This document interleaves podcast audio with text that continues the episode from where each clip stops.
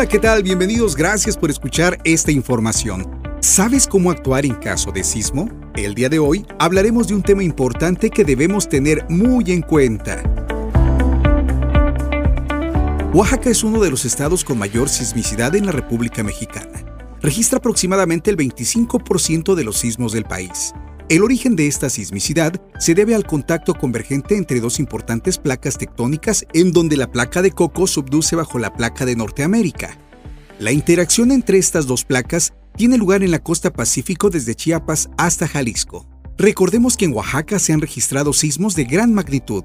Se tiene registro que el 28 de marzo de 1787 se registró el sismo más fuerte en la historia de la nación, el cual tuvo una magnitud de 8.6 en las costas de Oaxaca, de acuerdo a documentos que dieron cuenta del temblor que provocó también un devastador tsunami. Uno de los sismos de mayor magnitud más recientes fue el del 7 de septiembre de 2017. Se registró un sismo de 8.2, lo que lo haría el más poderoso del siglo. Saber cómo actuar durante y después de un sismo es de vital importancia para hacer referencia a las medidas que debemos tomar en cuenta para protegernos de cualquier tipo de riesgo en nuestra casa, trabajo o escuela. A continuación, te damos unas recomendaciones que te servirán en caso de la presencia de estos fenómenos perturbadores. ¿Qué hacer antes de un sismo? Cuando estés en tu casa, trabajo o escuela, identifica las zonas de riesgo como ventanas, plafones, barandales u objetos que puedan caer. Identifica las salidas de emergencia y los lugares de menor riesgo como columnas, traves o muros de carga. Ubica y aprende a usar los mecanismos que cortan el suministro de energía eléctrica, de gas y de agua, ya que pueden causar incendios u otros problemas. En la calle, identifica lugares peligrosos como anuncios espectaculares, bardas en mal estado, postes, marquesinas, lámparas o macetas colgantes. Platica con tu familia y elijan un lugar de reunión fuera de casa, y a qué teléfono deben reportarse después de un sismo. Lleva una identificación que contenga tu tipo de sangre, dirección, teléfono, si eres alérgico o si tomas medicamentos específicos. Guarda en una bolsa copia de documentos importantes como actas de nacimiento, cartillas del servicio militar, escrituras, títulos, cédulas, pólizas de seguros, entre otros, y entrégaselas a algún familiar o persona de confianza que vive en otra zona de la ciudad. Ten a la mano los teléfonos de emergencia de tu localidad durante un sismo. Mantén la calma y ubícate en zonas de seguridad como traves, columnas o muros de carga.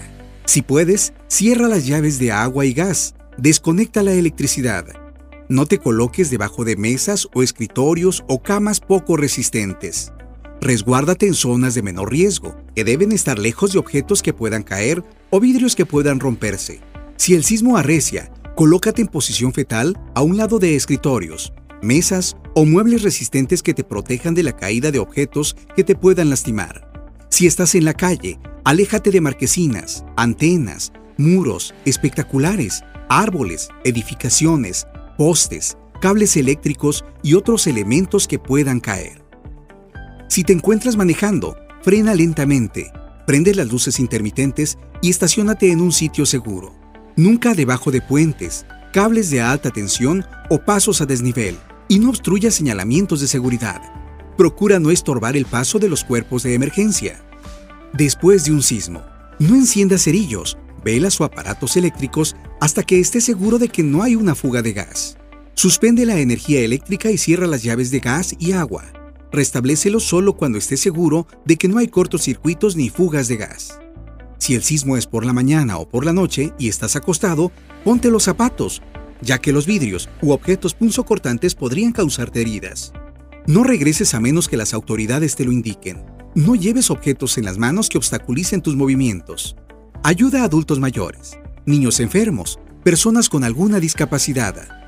Verifica si existen lesionados y de ser así, busca ayuda médica. Utiliza el teléfono solo para realizar llamadas de emergencia. Aléjate de edificios o zonas dañadas solicita que el personal capacitado realice la revisión estructural de tu casa, escuela o centro de trabajo. No consumas alimentos o bebidas que hayan estado expuestos al polvo, en contacto con vidrios o alguna sustancia que los contamine. No difundas rumores, porque causan alarma y desconcierto entre la gente. En caso de quedar atrapado, mantén la calma, usa una señal que se pueda ver o haz ruido para llamar la atención. Puedes golpear algo sólido. En la medida que nos cercioremos dónde se encuentran las zonas de menor riesgo, estaremos todos en espacios más seguros y en mejores condiciones para enfrentar un sismo. La prevención es la mejor manera de evitar o disminuir los efectos adversos que los desastres provocan en la sociedad. Dentro de las acciones preventivas principales, los simulacros de evacuación de inmuebles constituyen un recurso básico para el adiestramiento adecuado de los grupos especializados y quienes ocupan inmuebles, ya sea en forma permanente o temporal. Por ello, contribuye a una mejor preparación de la población en su conjunto. Los simulacros forman parte de los programas internos de protección civil de los inmuebles y tienen el propósito principal de probar la eficiencia de los planes de emergencia para crear y fomentar hábitos de respuesta, para que con base en una organización convierta a la población en protagonista, consciente de su propia seguridad durante la presencia de una amenaza y coadyuve a minimizar los riesgos.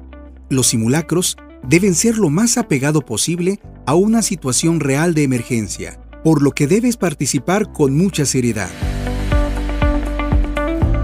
Por hoy es todo, y por favor, no echen saco roto estas recomendaciones. Hasta la próxima.